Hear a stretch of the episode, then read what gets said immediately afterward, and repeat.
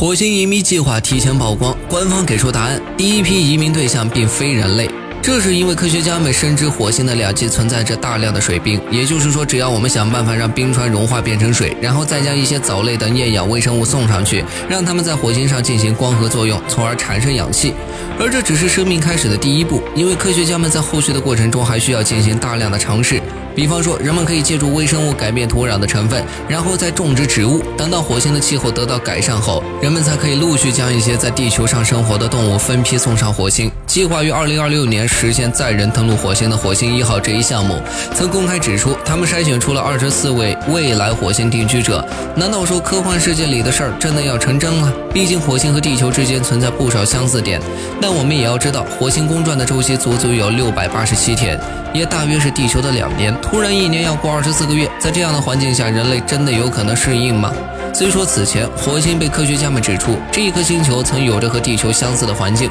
例如大量的海洋和稠密的大气等。遗憾的是，我们现在看到的火星只是一颗冰冷的星球，没有生命迹象。它之所以会这样，原因之一是自身和太阳距离过远，导致火星的温度平均约为零下五十五摄氏度。在火星的两极，人们会直观地感受到那里的温度更低，因为二氧化碳和水在这里均以固态的形式存在。最重要的是，火星的地质活动早已不在，也就是说，大量二氧化碳藏在火星的岩石里。如果说能将火星上的二氧化碳全部释放出来，届时人们恐怕就能利用温室效应改造火星的大气。如果说马斯克这个疯狂的计划能够成功，人类很有可能会因此获得一个新的家园。但要知道，改造火星这种事儿说起来容易，做起来可没那么简单。所以说，马斯克已经告诉大家，用核弹轰炸火星是释放这颗星球上二氧化碳最好的办法。可以想象的是，核爆炸后，火星极地上大部分冰帽会因蒸发释放出大量的二氧化碳气体或水蒸气。这两种气体你应该不陌生，它们是温室气体，能够大幅提升火星的温度。